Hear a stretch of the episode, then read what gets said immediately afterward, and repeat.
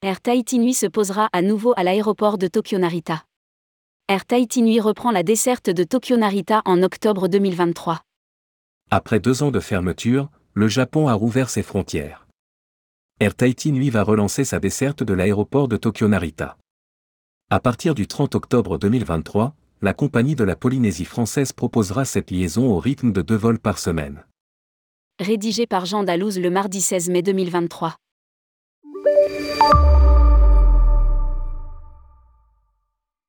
Depuis octobre 2022, la demande de visa a été supprimée pour les voyages de moins de trois mois.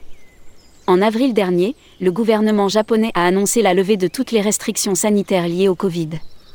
Pour fêter, Air Tahiti Nui a décidé de relancer sa desserte de la destination. Le transporteur polynésien rouvrira le 30 octobre 2023 la liaison entre l'aéroport de Tokyo Narita et celui de Tahiti FAA.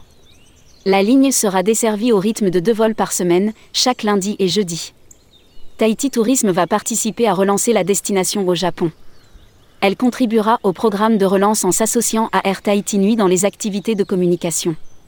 Le plan commun comprend l'organisation de plusieurs voyages de presse dans les semaines à venir, ainsi que le déploiement de campagnes images et produits qui débuteront au mois de juin prochain.